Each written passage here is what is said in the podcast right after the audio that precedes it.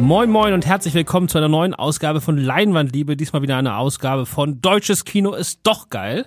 Und im Februar 2024 haben wir uns entschieden für den Film Schock, der am 15.02. Äh, in den deutschen Kinos anläuft. Mhm. Und äh, ich bin nicht allein. Ich habe hier Pascal an meiner Seite. Hallo, hallo. Und ich bin übrigens Christoph. Ähm, genau, und äh, wir haben das Interview, das immer in den zweiten Teilen von den Deutsches Kinos doch geil Folgen läuft, das haben wir gerade aufgenommen. Die Jungs sind gerade weg. Das sind zum einen der Regisseur äh, Daniel Rakete Siegel und der Hauptdarsteller und Co-Regisseur Dennis Moschito. Die beiden haben zusammen auch das Drehbuch geschrieben. Äh, und das war für den äh, lieben Pascal hier neben mir ein ganz besonderer Moment in seiner äh, Filmstarts- und äh, überhaupt beruflichen Karriere. Äh, weil er ist normalerweise vor dem Podcast immer der mega coole Typ, äh, während ich so ein bisschen Lampenfieber habe. Ich entwickle das gerade im Alter. Es wird immer schlimmer und nicht besser. Äh, aber du hast heute Morgen ja Ketten geraucht. ja, ja, Ketten geraucht. Also ich war auf jeden Fall sehr nervös. Das liegt daran, dass äh, Dennis Moschito mich in meiner Jugend begleitet hat durch zwei Filme, nämlich einmal den äh, Gangster-Thriller Chico, den ich damals sehr, sehr oft gesehen habe. Äh, Dennis Moschito hat mich sogar noch gefragt, wie oft ich ihn gesehen habe. Und äh, die ähm, Schulkomödie ähm, Schule mit Daniel Brühl in der Hauptrolle, wo Dennis Moschito eine der äh, Nebenrollen spielt. Und äh, deswegen war das heute schon irgendwie so ein bisschen äh, auch aus einer nostalgischen Sicht was, was Besonderes für mich, dass äh, Dennis äh, zu uns gekommen ist. Ähm, und ich habe mich sehr darauf gefreut. Ja, und als super professioneller Interviewer hast du auch gleich was zum Unterschreiben mitgebracht. Ja, muss ein bisschen schmeicheln, das kommt doch immer gut. Genau, um die Augenhöhe zu wahren. Genau, genau. Und äh, ich muss auch sagen, äh, alle Erwartungen erfüllt ein, ein sehr freundlicher, sehr offener ähm, Mensch. Also ähm, kann ich nur weiterempfehlen, diese Person zu treffen. ja, oder erstmal überhaupt sich die nächsten 40 Minuten anzuhören, weil das war ein ja. sehr, wieder sehr lässiges Gespräch. Also, jetzt, ja. also ich weiß nicht genau, also diese Podcast-Reihe äh, entwickelt sich äh, über meine Erwartungen, weil wir festgestellt haben, erstmal harmonieren wir beide ziemlich super. Ja, das schnackelt und, gut. Und zum anderen so mit den Gästen, also wenn die hier zu uns ins Studio kommen, alle mega locker und auch alle mega offen. Ja, und auch alle mega dankbar, ne? Also wirklich, äh, Genau, also wir haben ja immer noch so ein bisschen äh, Zettelchen dabei, wo wir noch so Fragen drauf äh, stehen haben. Mein Ziel ist es, dass wir irgendwann ohne Zettel hier reingehen, ähm, dass das hier wirklich einfach nur noch äh, Gequatsche ist und wir sind da auf dem besten Wege drauf hin, weil die Gäste, die wir bisher hatten, haben das halt auch super angenommen und äh, haben einfach auch Lust zu reden und das ist einfach das Schönste. Genau, weil ich äh, nicht genau wusste, das werdet ihr nachher auch alles hören, äh, aus welcher Stadt das Wort Atze kommt, mhm. das heute im Büro eine sehr große Rolle gespielt hat bereits. Äh, das könnt ihr dann nachher im Interview nachholen. Äh, und obwohl ich offenbar komplett falsch lag und es nichts mit dem Film zu tun hatte, weil äh, ich in Berlin statt in Köln unterwegs war, ähm, haben die beiden äh, trotzdem freudig mitdiskutiert. Äh, und das ist äh, einfach nett, wenn man sich gut unterhält. Und vor allem auch mir in die Karten gespielt bei dieser Diskussion. Nee, das war genauso 50-50 wie im Büro. Also Na, die Frage ist, die Frage kann ich euch schon mal verraten, ist Atze ein positives oder ein negatives Wort, ein Schimpfwort oder ein liebevolles Wort? Äh, und ja, die äh, Antwort werdet die, ihr Die erfahrt ihr dann, ja, ja. Mhm. Genau, aber lass uns doch noch mal ein bisschen kurz über Schock reden. Mhm. Ähm, war natürlich bei uns, wir haben ja immer so eine Kandidaten, wo wir versuchen, die Filme möglichst früh zu sehen und da war der sofort drauf. Erst im Januar und dann wurde er verschoben und jetzt im Februar auch wieder, ähm, weil deutscher, düsterer, nächtlicher Gangsterfilm, äh, der nicht irgendwie noch ironisch gebrochen ist oder sonst was, sondern einfach straight seine, seine Geschichte so richtig düster und übel durcherzählt. Mhm. Äh, klar, muss man das zumindest mal für diese Reihe ins Auge fassen. Ja, ja, äh, genau. Und ähm, wirklich auch äh, ohne Spirenzien erzählt, äh, sehr minimalistisch, würde ich sagen, wobei er dann auch einige ähm, ja besondere Elemente, was die visuelle Farbgebung oder, oder was das visuelle Konzept besser gesagt und die Musik angeht, ja dann doch auch ein bisschen äh, experimenteller ist. Aber ja, es ist mal wieder ein sehr klassischer äh, Genrefilm, den man so in dieser Art und Weise wohl äh, eher dem europäischen Genre-Kino der 70er, 80er zuordnen würde, durch auch durch diese Unterkühltheit. Genau, und unsere Kritik, äh, die jetzt inzwischen online ist, ähm, da wird der Film auch mit äh, Nicolas Winding Refns äh, Pusher-Trilogie verglichen. Ja. Äh, also dieser dänischen Drogen- Thriller-Reihe mit Mads Mikkelsen, die äh, zumindest Genre-Fans alle kennen sollten. Ja. Und äh, genau, wir können ja mal kurz sagen, worum es überhaupt geht. Nämlich es geht um Bruno, äh, den äh, Dennis Moschito, der Co-Regisseur und Co-Drehbuchautor, äh, selbst spielt. Das ist ein Arzt, äh, der sich hochgearbeitet hat. Also man merkt, dass äh, sozusagen seine Familie jetzt nicht unbedingt so sonderlich intellektuell ist, sondern er sich da quasi aus dem Milieu, aus dem Plattenbaumilieu hochgearbeitet hat. Allerdings hat er dann seine Pro, äh, Pro wie nennt man das? Approbation. Approbation, Dankeschön, mhm. äh, verloren äh, weil er äh, wohl Drogen genommen hat. Das mhm. ist aber schon vor dem Film passiert.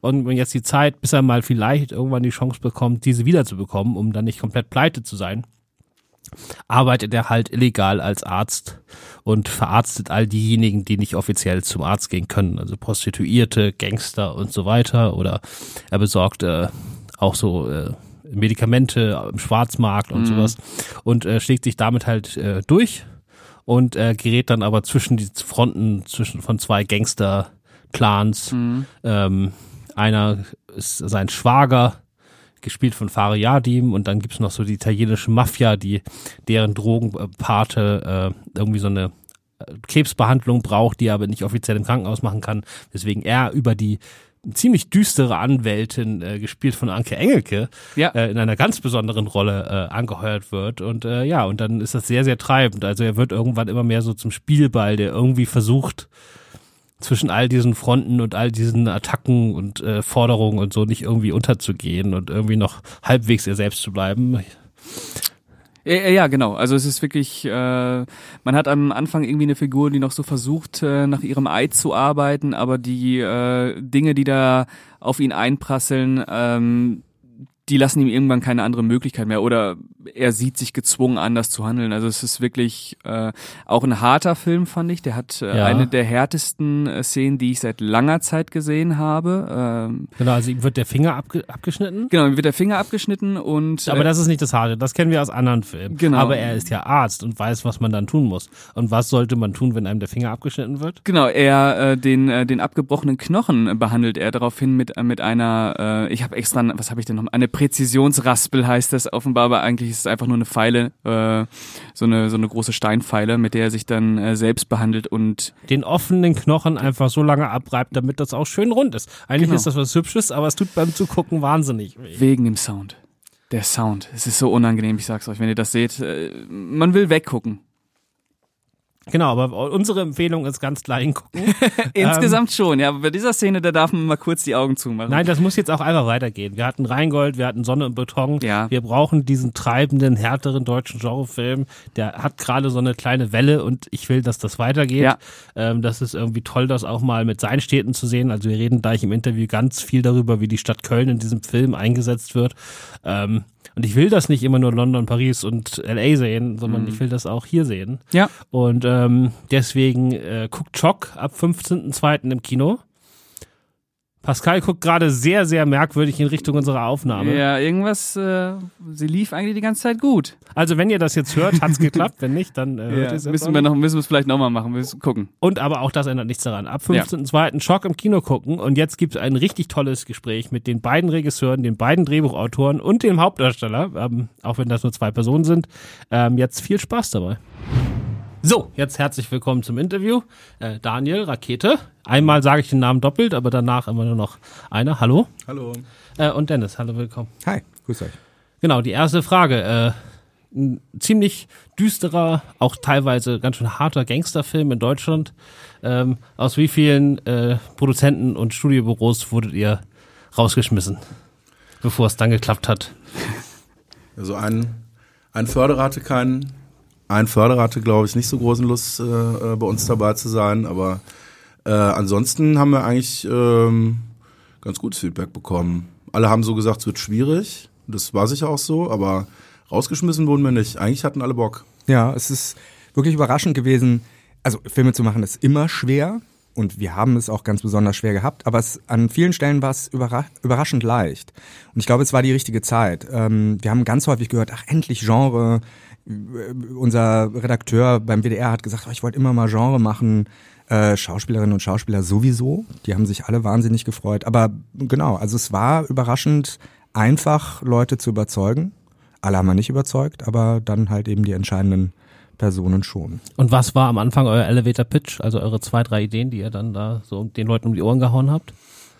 Ja, das, wenn man den Film gesehen hat, kann man es vielleicht, vielleicht ein bisschen nachvollziehen, aber das war echt immer ein Riesenproblem, den zu pitchen. Das ist uns immer sehr schwer gefallen, so, weil das halt irgendwie diese, also irgendwann haben wir uns, glaube ich, so ein bisschen immer auf diese, äh, der ein Arzt äh, in der Kölner Unterwelt äh, behandelt irgendwie Leute außerhalb des des Gesetzes oder Außerhalb so der Legalität, Systems, ja, genau. außerhalb des Systems. Da haben wir uns ein bisschen drauf konzentriert, aber wenn man ganz ehrlich ist, war das eigentlich jetzt nie so unsere zentrale Erzählabsicht, jetzt irgendwas über einen Arzt konkret zu erzählen, sondern eher so diese Stimmung und diese Figur sozusagen als Mensch, nicht so sehr die Profession oder so. Und das, ähm, aber da haben wir uns echt schwer getan. Ne? Ja, es gab ja. echt äh, Würde ich mich heute auch mit schwer tun, absolut Den, den Film irgendwie zu einem Satz zu definieren. total. Weil du gerade gesagt hast, war teilweise schwer. Was meinst du damit genau? Was waren da die Schwierigkeiten? Naja, da kommen wir ganz klar äh, zu einer Frage, über die wir eben schon geredet haben, nämlich die des Budgets. Also der Film ist nicht besonders teuer gewesen. Das ist dann, das ist, das übersetzt sich eins zu eins in Schmerz. Je weniger Geld man hat, desto schmerzhafter wird das. Sowas ist nicht leicht. Ähm, Wie viel hattet ihr zur Verfügung? äh, ich weiß es gar nicht mehr genau. Du, du hast es auf dem Schirm, ne? Also ich, ich 100 Prozent bin ich mir auch nicht sicher, aber ich glaube irgendwie so 1,6 Millionen oder sowas. Es war so ein bisschen so im Tatortbereich, etwas so in, diesem, in so einem elevated Tatortbereich. Genau, das ist eigentlich das Hauptproblem. Wie organisiert man so einen aufwendigen Film äh, mit auch einem recht großen Cast dann dafür äh, mit so wenig Geld? Und äh, da muss man halt natürlich die Extrameile gehen, selber und halt auch andere Leute motivieren, das mit einem zu tun. Ja, und äh, da stelle ich mir auch die Frage, wie macht man das zu zweit, wenn man auch zu zweit Regie führt? Also wie arbeitet man da zusammen? Wie kann man sich diesen Prozess vorstellen? Ja, also ähm, äh, die Frage wird uns natürlich häufiger gestellt. Ich, auch die ist gar nicht so leicht zu beantworten. Wir haben halt einfach alles zusammen gemacht, was man zusammen machen kann. Es gab Aspekte, die wir nicht teilen konnten, wie zum Beispiel, also ich stand vor der Kamera, Daniel halt eben nicht. Ähm, aber sonst sind wir über den kompletten Drehbuchprozess äh, bis hin dann zur Arbeit am Set und halt der Postproduktion einfach alle Wege gemeinsam gegangen, hatten beide gleichberechtigt eine Stimme. Und ähm, genau, also es gibt da eine natürliche Trennlinie. Wie gesagt, ich habe halt gespielt, aber sonst ähm, waren wir da einfach immer offen und ähm, ja, mir fällt mir mehr gar nicht so ein. Ja, es ist jetzt mal, es ist ein bisschen, es ist schwer zu erklären und am Ende dann sehr einfach, weil wir haben es einfach gemacht irgendwie. Es, also es hört sich ein bisschen strange an, aber das war es im Wesentlichen. Wir haben die komplette Zeit einfach miteinander verbracht und ähm, ich habe ja zum Beispiel auch das Grading gemacht und so, ne, für den Film und so. Und da ähm, haben wir jetzt natürlich nicht beide die, äh, die Hände so auf den Kugeln gehabt und so, ja, ein bisschen mehr Magenta im Gleichklang, die Kugel in die richtige Richtung gedreht. Aber ähm, Dennis war trotzdem dabei. So, ne? Vielleicht jetzt auch nicht jede Sekunde, aber Mhm. genau. wir haben. ich habe auch nicht alles verstanden von dem, was du da gemacht hast, aber ich habe hab daneben hab genickt und habe gesagt, gut so. Genau, wir haben irgendwie so in allen Prozessen alles irgendwie miteinander gemacht und das ist vielleicht so ein bisschen eine Frage, die da so ein bisschen dranhängt. Wir haben mit dem Film schon, äh, wir haben eine Serie zusammen gedreht, haben uns kennengelernt, wo wir beide Kölner sind, mussten wir nach Berlin kommen, um eine Serie für das ZDF zu drehen. Da haben wir uns dann kennengelernt, sehr schnell angefreundet, haben uns dann auch recht früh entschieden, dass wir was miteinander machen wollen. Ohne aber jetzt, jetzt erst äh, eine, so eine Idee zu haben, was es konkret ist. Wir haben eher ganz viel darüber geredet, wie wollen wir eigentlich arbeiten? Was wollen wir eigentlich sozusagen überhaupt für, also was sind wichtige Aspekte oder was ist relevant? Wie muss ein Drehbuch sein? Wie müssen die, ähm, wie muss eine Arbeit so sein, damit wir irgendwie das abrufen können, was wir irgendwie sonst vielleicht schwieriger abrufen können, wenn wir jetzt so einen Moneyjob machen oder so. Und da gehörte das so ein bisschen äh, mit dazu, dass wir da halt schon sehr früh äh, so miteinander definiert haben, halt, ja, wie man daran arbeitet. Genau, Beispiel. und das ist vier für uns- Drehtage etc. Ja, ne, also es ist halt einfach ein holistischer Prozess. Wir sind beide auch der Mein- Meinung gewesen, dass die Regiearbeit halt eben nicht nur am Set stehen ist und bitte Danke sagen, sondern äh, wirklich angefangen bei der Drehbuchentwicklung diesen kompletten Prozess als etwas Holistisches zu betrachten und und vor allen Dingen auch, also worüber wir auch oft gesprochen haben, ist, wie baut man gute Teams? Auch das ist Regiearbeit, weil am Ende steht man in der Mitte von, von ganz vielen Leuten, die Erfahrung haben, die wissen, was sie tun und wie baut man diese Teams auf? Wie bekommt man das hin, dass Leute Bock haben, an, an dem Film zu arbeiten? Da haben wir viel drüber geredet und ich glaube, das hat wahnsinnig gut funktioniert. Ja. Aber apropos Kölner, dann mal kurz einen Schritt zurück, weil ähm, normalerweise ist Pascal bei uns immer so der coole, abgeklärte mit, er kriegt viele Fanmails für seine äh, tiefe, sexy Stimme. Oh, ja. Ähm, und heute Morgen habe ich eine ganz andere Seite an Pascal erlebt, weil er hat auf einmal eine Zigarette nach der anderen geraucht und war auch sonst sehr hibbelig. Äh, weil zum ersten Mal in seinem Leben so richtig hat er so einen Fanboy-Moment mit dir. Oh, hat er dir das überhaupt, der hat dich ja gerade schon auf der Straße abgefangen. Ach so. Weil äh, Chico ist der sein meistgeschauter Film seiner Jugend. Wahnsinn. Ja, ja. Okay. Äh, nicht nur Chico, sondern auch Schule. äh, diese beiden Filme haben mich damals sehr geprägt, deswegen war ich heute Morgen Gleich Links-Rechts-Kombination. Ja, so ein Chico. ich so, so ein bisschen nervös schon, habe mich sehr darauf gefreut, dass Genau, du die, kommst. die, also. die DVD liegt schon zum Beschreiben bereit, äh, unterschreiben bereit. Ähm, genau, und dann äh, lustigerweise, nämlich wo ihr gerade Kölner sagt, hat das äh, über einen kurzen Umweg dazu geführt, dass die gesamte Redaktion heute Morgen ausgiebigst darüber diskutiert hat, ob das Wort Atze jetzt positiv oder negativ ist. Was ist eure Meinung dazu? Ach so, aber ist, ist das, ich, hab, ich würde das eher nach Berlin legen, das Wort, oder? Echt? Ich auch. Ja. ich glaube auch, Dann bin ich ist jetzt völlig falsch. Ich habe gedacht, du hast das jetzt ins Spiel gebracht. Nein, nein, nein, nein. also ich kenne das so aus, aus Köln eigentlich nicht. Man sagt das vielleicht, aber ich kenne es eigentlich nicht. Und aber dennoch würde ich sagen, ich würde das als positiv. So, bewerten, oder? gucke mal. Das sind meine Atzen. Also es ist ein bisschen wie Schlumpfen, ist ein bisschen bei, es ist ein bisschen kontextabhängig. Schlumpfen? Ja, Was bist du denn für ein Atze? Kann je nach slightly Kontextänderung sehr positiv oder sehr. Du kannst Ja. etwas positiv schlumpfen und du kannst. Genau. Also die Diskussion heute Morgen belief sich darauf, dass es irgendwie eine Generationsfrage war. Ich Also mag ich, wohin dieses Gespräch. ich bin der Meinung, dass Atze inzwischen ein positives Wort ist. Wenn ich sage, Ja, ja. Dennis denke ist ein Atze, ja. dann ist es gut. Äh, Christoph und äh, Sebastian von äh, YouTube waren der Meinung, dass es eher negativ ist. Es bedeutet eher, dass man die andere Person ein bisschen herabwürdigt, ist ein, ist ein Assi, ist ein Proll. Äh, ich finde, es ist positiv und dabei sollten wir es jetzt auch belassen. Ich bin der gleichen Meinung, aber wir sind Kölner, was wissen wir schon. Genau. Und seid ihr auch Nachtmenschen? Also sozusagen, äh, lag euch diese Nacht jetzt so nahe, dass ihr gesagt habt, wir machen so einen Nachtfilm oder wie, wie hat sich das entwickelt?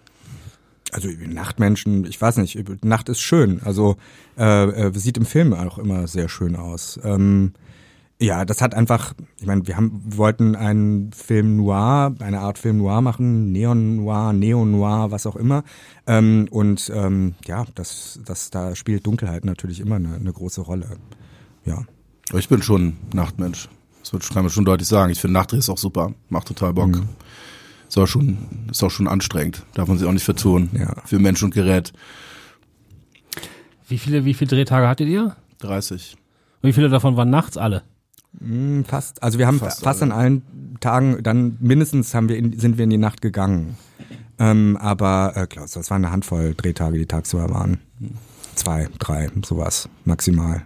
Ja, irgendwie so. Und wie schwierig war es dann genau, diesen Look zu finden? Ähm, auch eigentlich gar nicht so schwierig, weil wir jetzt, also auch mit dem, mit dem Paul, der die Kamera gemacht hat, äh, äh, wir kennen uns einfach schon lange. So. Und es gibt da einfach eine, ähm, erstmal ein gutes Vertrauensverhältnis und ich sage mal, dass das ist am Ende gar nicht so wahnsinnig ähm, esoterisch, äh, wenn man halt was äh, Material hat, mit dem man arbeiten kann. Und wir haben Kameratests gemacht, äh, diverse, weil tatsächlich so diese Lowlight-Sachen, wie sieht das dann, welche Ästhetik hat das dann? So äh, ist jetzt nicht vielleicht die Neuerfindung, wie man jetzt irgendwie Dinge dreht, aber wir haben schon mit sehr, mit einem sehr empfindlichen Kamerasystem gedreht. Also mit der, wir haben es mit der Sony Venice gedreht für die Tech Nerds, so, mit der ersten, die das interessieren könnte. Und wir sind schon äh, auf sehr hohen ISOs gefahren. So, das heißt, wir, das, was an Beleuchtung war, war immer extrem wenig. So, also hier hätten wir kaum drehen können, da hätten wir alles irgendwie runterfiltern müssen. Äh, sonst wäre es einfach so eine weiße Wand gewesen. Und äh, wir haben an Orten, also diese Apothekenszene, weiß nicht, ob ihr die vielleicht noch im Schirm habt, ähm, wo unsere Hauptfigur reingeht und äh, Rambazamba veranstaltet so ein bisschen. Äh, da war es so dunkel, da hast du mit dem Auge nichts mehr gesehen. So, da, also nach, als, als der Take so zu Ende war, haben irgendwie so 30 Leute ihre Kopflampen angemacht und hast gemerkt, holy shit, hier sind ja 1000 Leute drin. So, äh, das, äh, das war schon abgefahren. Das war an sehr vielen Motiven so und es schafft schon noch ein bisschen eine eigene Stimmung. So, und das ist halt noch nicht so ein intensives Einwirken irgendwie so mit Technik auf so Szenen ist. Wir konnten einfach an ganz vielen Stellen einfach so, wie es war, hingehen, haben irgendwie äh, mit einem schlauen Lichtkonzept einfach mit kleinen Einheiten was bewegt. So, ne? Man hätte tatsächlich viele Szenen mit dem iPhone äh, beleuchten können. So einfach nur vom Lichtoutput. Und das ähm, haben wir vorher schon so ein bisschen entwickelt und daraus ist viel entstanden. Also der im Grading ist natürlich passiert immer auch Look und äh, Textur und dies und das, aber das äh, ist irgendwie, kann man mich mal gerne so drauf ansprechen, kann ich einen halben Abend äh, Leute mit voll labern. Aber das Wesentliche war, dass wir versucht haben, das schon möglichst so einzufangen, wie es war. Und ich habe in letzter Zeit äh, immer häufiger deutsche Filme gesehen, wo die letzten fünf Minuten auf irgendwelchen Mittelmeerinseln spielen. Mhm. Wo ich immer das Gefühl habe, okay, so ein bisschen ist europäische Filmförderung, aber so ein bisschen ist auch, man kriegt Schauspieler leichter, wenn man sagt, dann hängen wir hinten noch eine Woche äh, Teneriffa dran. Äh, Ja. Wie ist das bei Nachtdrehs? Macht das dann doppelt schwer oder äh, war das allen egal? Ja gut, also äh, der Hauptdarsteller musste nicht sonderlich überzeugt werden. Ähm, aber äh, nee, wir hätten das auch, wir hätten auch gerne auf Teneriffa das Ende gedreht. Teneriffa Dafür hat uns einfach das Geld gefehlt. Ähm, nee, also auch da, ich, also wie ich eben schon sagte, äh, die Schauspieler und Schauspielerinnen zu überzeugen, das war überhaupt kein Problem. Da gibt's einen wahnsinnigen Durst. Leute haben einfach Bock, so etwas zu machen.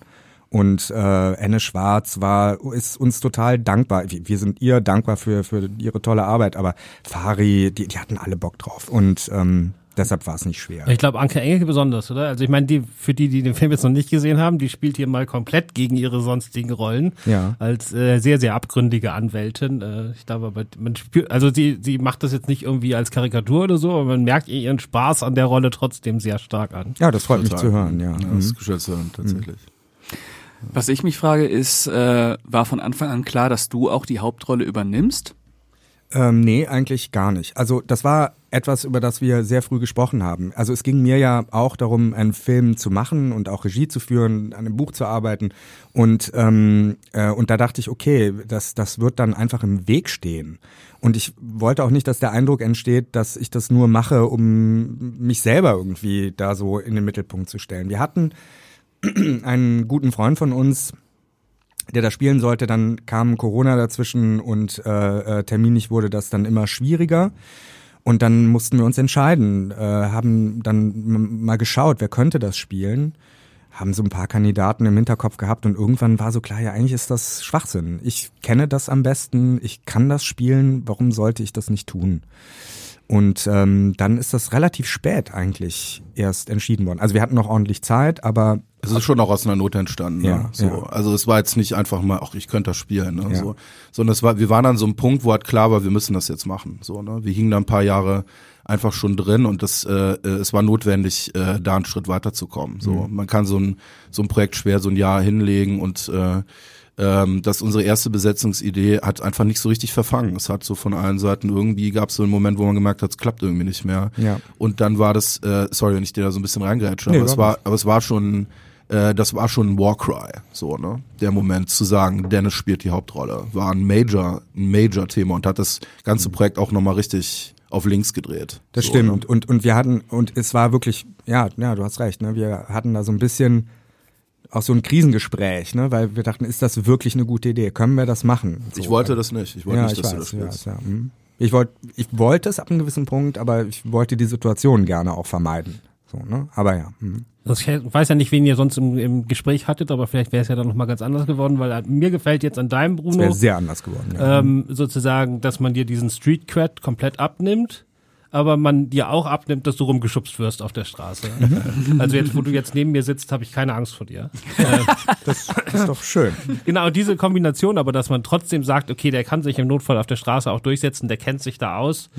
Man versteht aber auch, dass der von diesen Banden da äh, sozusagen äh, gegen seinen Willen der Getriebene ist. Ja. Also da fa- fallen mir jetzt nicht viele andere Schauspieler ein, die da so da reinpassen. Also musst du dir die Rolle nochmal anpassen, nachdem du gesagt hast, du machst es, oder Ja, war das schon ja. so angelegt? Nee, also sagen wir so, die Rolle war, das war vorher jemand, dem man das Arztsein sehr viel eher abgenommen hätte als mir.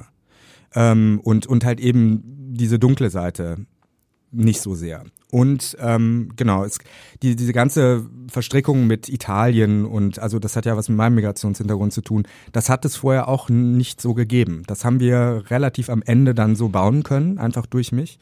Und das, was du sagst, sehe ich auch absolut genau so. Also zum einen ist Bruno jemand, wie gesagt, der, man sieht auf den ersten Blick, der kommt nicht aus einer Arztfamilie. Das ist jemand, der sich das erkämpft hat, in diesem Beruf arbeiten zu können, der sich die, diese Bildung einfach äh, unter den Nagel gerissen hat und aber halt eben auch mit einem Bein äh, in dieser anderen Welt z- zumindest groß geworden ist. Und, ähm, und ich glaube, das ist etwas, was ich mitbringe, dass man, dass man irgendwie ja so eine gewisse Sympathie für den entwickeln kann, obwohl er viele Dinge macht, die unsympathisch sind oder die moralisch zumindest fragwürdig sind. Naja, aber man, man also er hängt halt bis zum Schluss seinem, seinem äh, Eid danach, ne? Und man nimmt ihm ja die ganze Zeit ab, dass er den Leuten tatsächlich äh, helfen würde und er am liebsten wieder wahrscheinlich richtiger Arzt wäre. Oder das, das ist ja sein Ziel, dass er wieder richtiger Arzt Ja, wird. aber das ist, das ist die Frage. Also ich, ich, und da haben wir auch viel drüber geredet.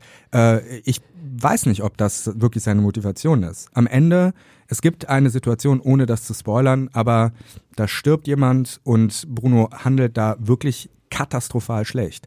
Und ähm, und eigentlich würde ich sagen, ist der da verloren.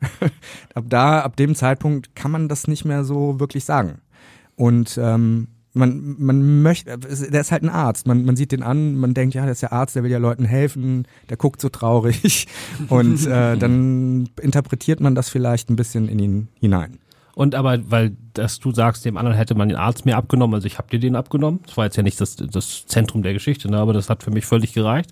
Äh, in der Drehbuchphase habt ihr in dem Bereich dann auch sozusagen echt recherchiert und auch in diesem ganzen, also es spielt ja auch viel in diesem Arzneimittel, äh, wie nennt man das?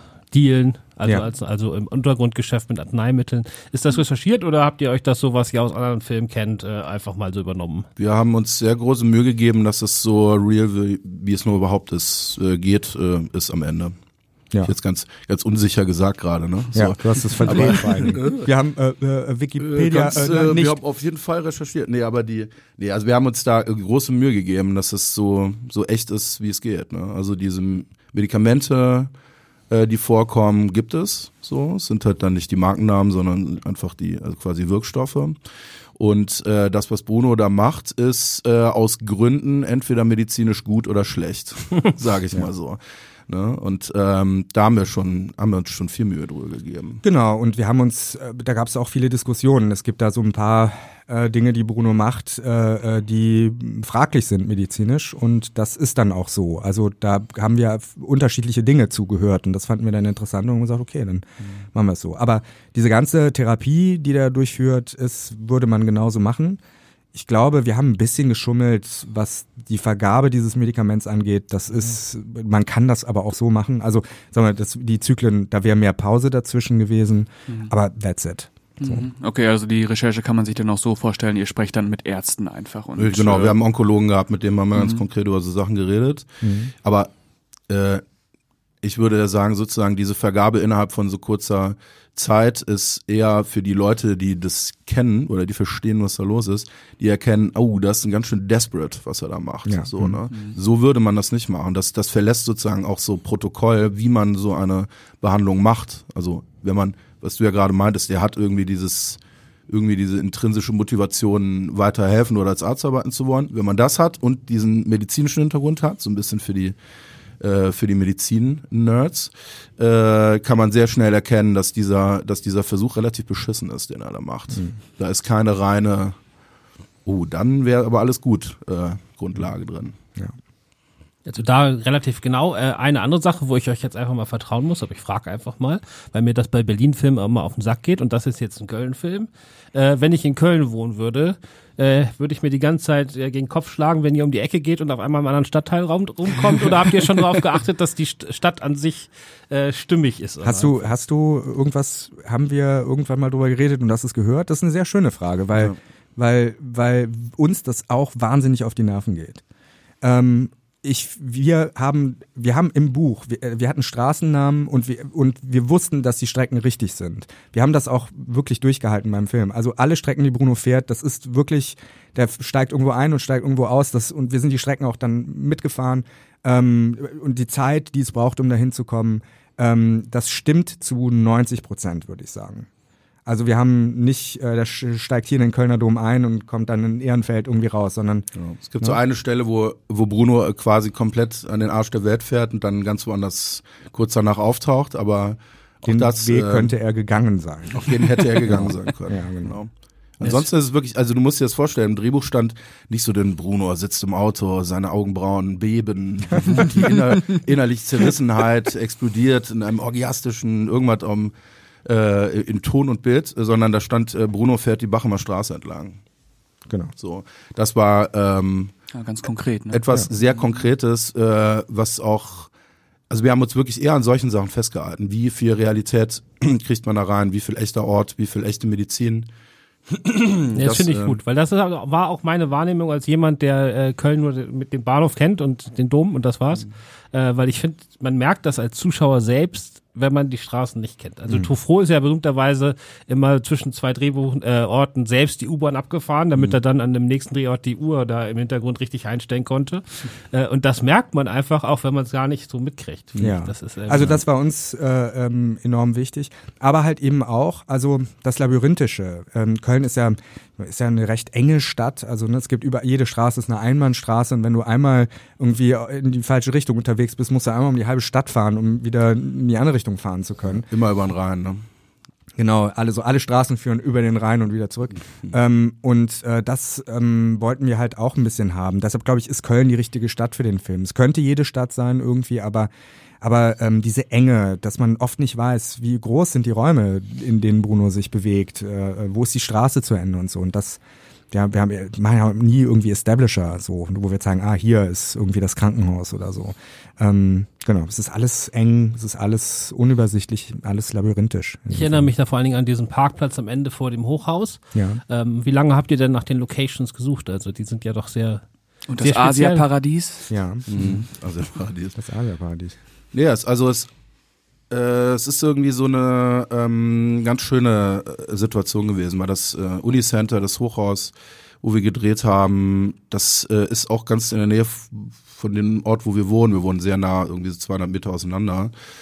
Ähm, und das sind äh, Sachen jetzt, es kam jetzt auch nicht einfach nur aus äh, Convenience heraus, sondern wir haben halt, auch weil wir so viel mit dem Stoff einfach zu tun hatten und uns da auch schon, ähm, wir waren noch vorher sehr gut befreundet, aber es hat sich dadurch auch nochmal irgendwie so verdichtet, äh, ist es dann auch so ganz natürlich gewesen, dass wir das versucht haben oder, oder auch automatisch gesehen haben, dass es an ganz vielen Orten spielt, wo wir unser Leben verbringen. Und das stimmt auch so. Ne? Es gibt diese Szene, wo er im Café sitzt, da haben wir im Wesentlichen Große Teile dieser Geschichte entwickelt. Genau, da haben wir jahrelang gesessen und uns äh, gegenseitig erzählt, was irgendwie cool wäre und fanden es am nächsten Mal scheiße, was wir vorher cool fanden und äh, hin und her. Und das Unicenter, äh, das Hochhaus da, das ist ähm, in dem Bruno wohnt. Ne? das ist auch sehr um die, äh, sehr um die Ecke einfach von uns. Das ist so ein Landmark, äh, wenn du ne, auch aus Köln kommst. Wir haben jetzt mehr Bock drauf gehabt, sowas zu machen, so ein, so ein Haus zu highlighten und so ein äh, 36er Stock macht natürlich auch was, äh, also visuell, aber ne, ist, äh, ist auch, ähm, sagen wir, mal, es ist ein gefährlicher Ort, um da zu drehen. Es fühlt sich zumindest irgendwie gefährlich an. Ähm, ähm, aber das ist halt irgendwie auch äh, was, was der ganzen Sache auch so eine gewisse Identität gegeben hat. Ne? So ein bisschen wie die Originalabstände und der Realismus in der in der Stadt äh, sozusagen ist das auch was, wo das so ein bisschen so seine Basis hat. So aus den Sachen, die wir kennen. Das geht auch viele Sachen in dem Film an. Und es gibt, äh, also erstmal zu den Motiven, ähm, es ist wahnsinnig schwer in Köln zu drehen, weil alle die Schnauze voll haben, die Stadt, die Anwohner, so niemand, also man kriegt ziemlich viel Druck, wenn man da was machen will. Es, alles ist wahnsinnig teuer. Und dann gibt's auch so ein paar ziemlich ausgelatschte Motive. Ne? Ja, Einfach, genau. wenn du so nach Köln kommst und sagst, ich will hier drehen, dann kriegst du, wenn du Pech hast, erstmal die 30, 33 Motive angeboten, wo alle, wo schon 500 Tatorte gedreht wurden und quasi alles gedreht wird. So. Genau, es das gibt zu zum Beispiel- vermeiden ist nicht so easy. Genau, es gibt ein Gebäude, äh, halt auch so eine Plattenbausiedlung, da wird einfach alles gedreht, weil das das einzige, die einzige Plattenbausiedlung ist, die noch sagt so, ja, okay, hier könnt ihr drehen.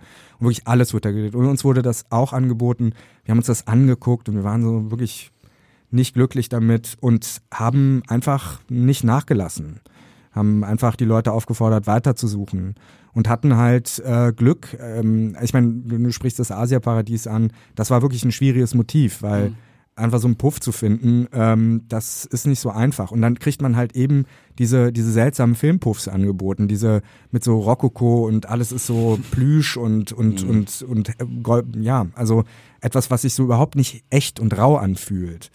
Und ähm, das heißt, wir mussten das halt irgendwie bauen, ähm, das Motiv. Und ähm, genau, das haben wir dann gemacht. Also das und da auch ein Gebäude zu finden, das das so hergibt mit dem Parkplatz davor, weil wir uns immer klar war, wir wollten was haben, wo wir mit dem Auto drauf fahren können, wo wir reingehen können mit der Kamera und so. Das war nicht einfach, aber genau. Ich glaube, es war mehr oder weniger so, dass unsere Szenenbildnerinnen am ersten Tag, als wir so ein Oh ja, Produktionsbüro stimmt, ja. angefangen haben zu arbeiten, haben die gesagt, auch geh mal hier mal spazieren. Wir kennen so einen beiden Tag, kennen uns nicht so gut aus. Da haben die das Ding gesehen, fanden das super geil und haben seitdem versucht, irgendjemand zu erreichen. Und dann kurz, kurz vor Ende, als es dann losging, äh, haben die irgendwie äh, einen Kontakt zu diesem, zu, zu dem, also es ist so ein Leerstand, das ist eigentlich so ein Gewerbeding, so, ne? Was war, das wohl früher? Mal so eine Werkstatt oder so, auch so eine große Halle dran. Und äh, das hat einfach ewig gedauert, weil das tatsächlich so als so ein ganz normaler Ort ist. So und eben kein so ausgelatschter, schön durchökonomisierter Filmort, so, wo schon Starkstrom liegt. So, ne? Äh, Im Gegenteil, ne? Also er musste, das Ding musste ganz schön, ganz schön gehandelt werden. So und ähm, ist ein sehr schönes Motiv gewesen. Ich finde das Ja, das wirklich, toll. ähm, das, da bin ich echt stolz drauf. Ja, äh, echt roh und unangenehm würde ich den Film auch bezeichnen. Es gibt äh, die vielleicht unangenehmste Szene, die ich seit langer Zeit gesehen habe. Das mit, freut mich äh, äh, ich habe extra gegoogelt, wie dieses, äh, wie dieses Werkzeug eine eine Präzisionsraspel, äh, mit der dein Finger bearbeitet wird. Ich kann dir garantieren, es war, eine, war einfach eine, eine Eisenpfeile oder sowas. Präzisionsraspel. ja, Präzisionsraspel, äh, wo es mir wirklich schwer fiel hinzuschauen. Mhm. Ähm, was waren denn da eure, eure filmischen Vorbilder? Wo habt ihr euch dran orientiert? Gab es Filme, wo ihr gesagt habt, wir wollen in diesen Stil gehen oder Regisseure, an denen ihr euch orientiert habt? Wie habt ihr da gearbeitet? Also äh, ja, orientieren, äh, Vorbilder. Mh, eigentlich, also es gab natürlich, wir haben Filme geschaut, haben darüber gesprochen, ähm, aber so wirklich Vorbilder hatten wir nicht. Also es, es, wir wussten halt, was wir nicht machen wollen. Ähm, und ähm, genau, jetzt, also es kam, es kommt halt oft der Vergleich mit Drive von äh, Nicolas Winning Reffen. Der kommt in der noch nie, also nicht mit Reffen, sondern äh, mit Reffen ja, mit Pusher, aber Ja. kommt in der nicht noch noch nicht veröffentlichten Filmstandskritik auch. Ah ja, okay, weil Das das, weil ist, das äh, finde ich gut. Gut das finde ich gut, weil ich, Ja, ich Pusher musste ich verstehe- auch denken. Mhm. Super, weil ich ver- verstehe, dass man, dass man da irgendwie eine Parallele mit Drive sehen will. Ich sehe die irgendwie nicht. Da fährt jemand mit dem Auto durch die Nacht. Okay, das war's aber auch schon. Ich hab, ich mag die Pusher-Trilogie sehr gerne. Ich finde den, ich finde, finde den zweiten Teil, das ist einer der besten Gangsterfilme, die es gibt. Also ne, so in dem Genre. An den musste ich auch eher denken, an den Ja, zweiten. Ja, ja. also das, also wenn es für mich etwas gab, wo, wo ich hingeschielt habe, dann war es das. Aber natürlich die Safety Brothers äh, haben auch eine Rolle gespielt bei uns.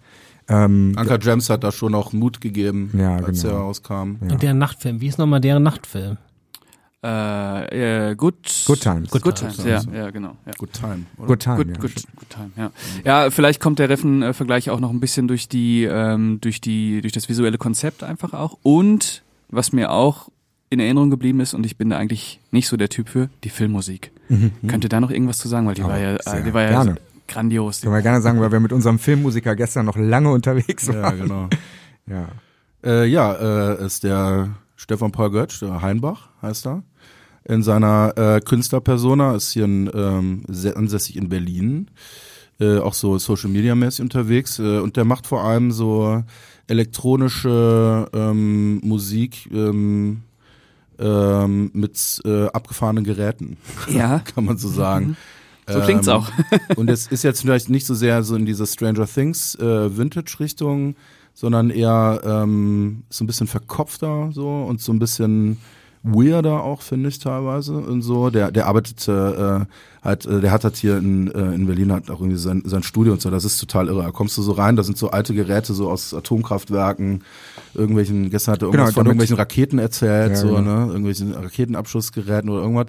Und äh, ne, überall, wo Strom rauskommt, kannst du halt elektronische Musik draus machen. Ne? So und äh, und auch so Bandmaschinen sind so sein Thema und das, äh, es war ähm, einfach Blast, das mit dem zu machen. Wir haben ihm da schon sehr viel freie Hand gelassen, muss man sagen. Kam im Schnitt irgendwann dazu, vielleicht ab der Hälfte. Und äh, wir haben dann äh, auch nur mit Musik von Stefan gearbeitet. So. Genau, der Film hat nichts anderes. Ja. Genau, und äh, also auch im Schnitt meine ich jetzt. Ne? So, wir haben nicht jetzt mit Thames gearbeitet oder alles losgelassen, äh, also alles erstmal Musik freigelassen. Äh, und dann äh, hat, hat der Stefan das im Prinzip alles neu gemacht dann irgendwann später und wir waren da auch dabei, aber das ist halt, äh, das ist schon so wie live, also man konnte sich hinsetzen und einfach so einen Track machen und der war dann quasi in Echtzeit fertig. So, ne? Und das ist so eine Arbeitsweise, die auch total cool war. So Genau. sehr iterativ. Man konnte irgendwie sagen, ah, da ist irgendwie nicht so schön. Dann sind wir, haben wir es einfach anders gemacht. Es war jetzt kein so riesen Programmier-Ding, sondern der hat das gespielt. Der hat irgendwie diesen ganzen Elektronikkram so wie so eine Gitarre gespielt. irgendwie. Und wir waren beide irgendwie, wir kannten ihn, also persönlich nicht, aber als Musiker fanden ihn schon immer, fanden ihn toll, waren Fans. Und irgendwann kam so die Idee auf, ja, können wir den nicht ansprechen? Weil uns war klar, dass wir keine klassische, keinen klassischen Score haben wollten. Wollt, also wir wollten auch einen Musiker haben, der eigenständig ähm, den Film betrachtet und da irgendwie so seine Kunst drüber legt. Und ähm, das ist, deshalb ist die Musik so speziell. Ja, ich finde auch, das ist in dem Film auch nochmal ein ganz wichtiges erzählerisches äh, Element, weil immer wenn man denkt, man kann sich so in diese elektronischen Flächen reinlegen, gibt's dann immer so eine hohe Note, die einen da wieder raus, also man kann sich nicht in Sicherheit wiegen. Es äh, hat mich äh, sehr, äh, sehr mitgerissen, die Musik. Das fand ich Ja, sehr echt äh, sehr stark. Und ihr habt auf jeden Fall Reffens Lockerheit, so wie ich euch jetzt hier im Gespräch erlebe. Ich war letztes Jahr bei der Weltpremiere von seiner Netflix-Serie in Venedig und dann kam da so ein steifer Fracktyp vom Festival, der da Hallo sagen wollte. Ach so, und das dem, hat er, dem, Ah, ja. dem hat er direkt das Mikro aus der Hand genommen und mehr oder weniger gesagt, er soll die Schnauze halten. hat gesagt, okay, wir machen uns jetzt hier mal, weil das Ding war sechs Stunden, wir machen uns jetzt mal gemütlich einen Filmabend, äh, Beine bitte über die Reihe vor euch und richtig reinflätzen und dann haben wir jetzt zusammen Spaß. So ist der drauf. Ja. Wie habt ihr denn so, jetzt deutsches Genre-Kino wissen wir alle schwer, äh, wie habt ihr denn so in den letzten Jahren Rheingold hast du selbst miterlebt und jetzt Sonne und Beton, waren das so Sachen, die euch so ein bisschen Hoffnung gegeben haben für Schock? Ähm, ja, ich meine, es, wie gesagt, Chico haben wir eben ja auch kurz drüber gesprochen. vorher. Ähm, genau, ist ja auch schon, liegt ja auch schon ein paar Jahre zurück. Es gibt immer wieder Versuche und die funktionieren mal besser, mal schlechter. Äh, Sonne und Beton, äh, du hast ihn nicht gesehen, ne? Ich, äh, ich, ich fand den super, finde ich, das ist ein ganz toller Film. Ähm, ich glaube, da ist, da ist noch Platz. Das ist eigentlich eine ganz schöne Situation, in der wir gerade sind. Äh, weil da, weil es da noch nicht so viel gibt und man, man sich da noch so finden muss. Ich glaube, da, da werden wir in den nächsten Jahren auch noch ein bisschen was kriegen. Auch von euch beiden? Auf jeden Fall. Ja, also ich, ich sehe uns nicht, äh, ähm, ja, ich sehe uns nicht einen Kinofilm machen über, ach, I don't know. Jetzt, aber ich, Genre interessiert mich äh, generell. Ich habe auch Bock auf Science Fiction, ich habe Bock auf Horror und ich glaube, es gibt Möglichkeiten, das zu tun in Deutschland und das auch gut zu machen. Und das war auch äh, ein bisschen gefährlich, ne? weil wir waren ja vorher schon befreundet und man weiß ja auch schon, dass das immer ein ziemlicher Ritt auf der Kanonenkugel ist, so ein Projekt zu machen. Und äh, wir sind da, haben da, also sind ja auch nicht nur schöne, äh, es ist ja nicht nur ein, ein, ein, ein Ein Festival der ein, Liebe. Ein Festival der Liebe und Freundschaft. Man hat Zeit und genießt und kann einfach mal so machen. Sondern der Druck äh, ist jetzt bei uns wie bei jedem anderen Projekt natürlich immer immens. So, ne? Und dann immer mit seinen speziellen Herausforderungen und äh, gab es auch so ein paar private Geschichten, ähm, ähm, wo es einfach äh, auch nicht immer einfach war, so ne, da äh, so ein Dreh so aushalten zu können. Also ist da äh, jemand gestorben, so in meinem Familienkreis so. Äh, und da haben wir uns gegenseitig so aufgehalten. Am Ende bleibt schon übrig so, wir haben Bock miteinander zu arbeiten und wir sind füreinander da. Das ist irgendeine totale Win-Win-Situation. Deswegen ist auch so diese Doppelregie-Idee einfach was unglaublich Schönes. So, es ist gar nicht so artifiziell, wie das sich manchmal so anfühlt. Es ist einfach sehr organisch. So, also es, so macht es mehr Sinn, kann ich Aber man sagen. kriegt nicht das doppelte Geld, ne? Nee, leider nicht. Nee, aber wenn man die Hauptrolle spielt und das Grading macht, dann, Dann kommt man so. Ja, guck mal. dann kommt man irgendwie über die Runden. Aber so ganz generell, das war auch der Gedanke bei Schock. Ähm, ich weiß, ich habe so das Gefühl, dass wenn man in Deutschland Genre macht, dann schielt man sehr schnell in die Vereinigten Staaten. Also ne, man versucht halt irgendwie amerikanische Filme nachzumachen. Dann werden dann Pistolen schief gehalten und Leute reden so ganz cool die ganze Zeit. Scheiße, ja, Hey Mann, so was, was ist mit meinen Batzen? Du hast äh, so äh, äh, was sagt man, Riesen. Das, diese aus Synchron übersetzt da, äh, ne, so, hey, das sind tausend Riesen, Mann, weißt du, und sowas. Und sowas wollten wir um jeden Preis vermeiden, weil es gibt Kriminalität in Deutschland, es gibt die Mafia in Deutschland, es gibt all das, was wir zeigen, gibt es ja. Und wie ist das? Wie wäre das? Ähm, ich bin davon überzeugt, dass die Leute, die sich in, äh, die sich in der Unterwelt bewegen, der Halbwelt bewegen, äh, die halt auch ein normales Leben führen und äh, frühstücken und Freunde haben und auch mal nett zueinander sind. Und das Und sind auch mal Probleme in der Beziehung haben. ja, genau, ganz genau. So und das ist die Seite, die wir zeigen wollten. Und ähm, und ich glaube, da liegt so ein bisschen der Schlüssel für Genre in Deutschland, dass man das ernst nimmt und sagt, wie wäre das denn? Wie wäre das, wenn wenn Außerirdische äh, vor dem Bundestag landen? So, ich äh, ähm, da, da kann man was draus machen. So, man kann das ernsthaft betrachten und und, und irgendwas draus machen, was sich was sich irgendwie echt anfühlt. Ja, es freut mich auch. Also ich weiß, du kennst es, ich weiß von dir, weil du es mir vorhin erzählt hast, dass du diesen Podcast eh hörst. Also wir haben euch ja jetzt ausgesucht für unsere Aktion Deutsches Kino ist doch geil. Super. Ähm, und jetzt letzten Monat hatten wir äh, Home Sweet Home, einen äh, 90-minütigen Horrorfilm, der ohne Schnitt gedreht ist. Jetzt hier so ein Gangsterfilm in Köln äh, in der Nacht, der ohne Quatsch auskommt. Ähm, also zwei Filme, die man aus Deutschland nicht so bekommt. Also freue mich sehr, dass das so weitergeht. Ähm, warum haben, aber jetzt, jetzt kommt die zwei Minuten habt ihr jetzt äh, sozusagen pure Werbung. Äh, warum haben wir uns denn richtig entschieden im Fall von Schock? Ah ja, ich, es ist natürlich immer schwer, das über den eigenen Film zu sagen, aber ich glaube, dass Schock einzigartig ist. Ähm, das ist, ähm, also es ist einzigartig, weil der Film eigentlich gar nicht existieren dürfte, so wie er ist. Ähm, aber ich glaube, dass wenn man Genre liebt, wenn man die Hoffnung verloren hat, dass Genre in, aus Deutschland möglich ist, ähm, dann muss man sich diesen Film anschauen. Äh, ich glaube, das war genau das. Wir wollten Leute überzeugen, dass Film doch geil ist. Dass ein deutscher Film doch geil ist. Also deshalb sind wir hier genau richtig, weil das, das war unsere Mission am Ende. Und weil es ja immer diesen Dualismus gibt, on top würde ich sagen, es lohnt sich, in diesen Film reinzugehen, weil man als Zuschauer, als Zuschauerin gefordert wird. Ja. So.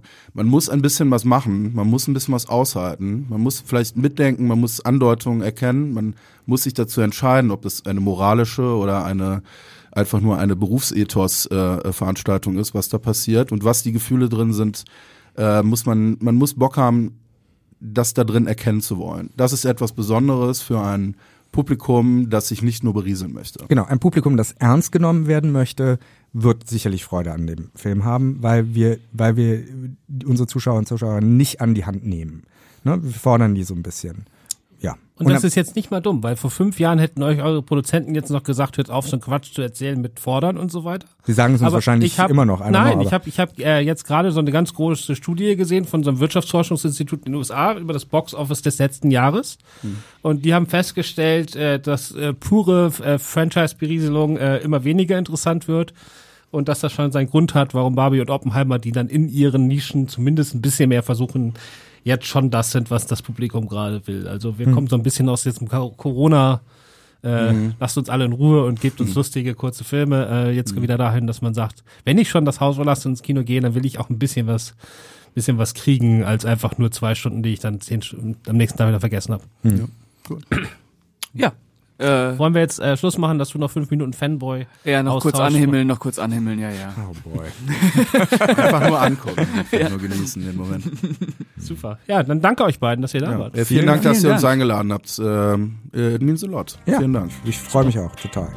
Dann Bis ciao. bald. Äh, schaut Schock.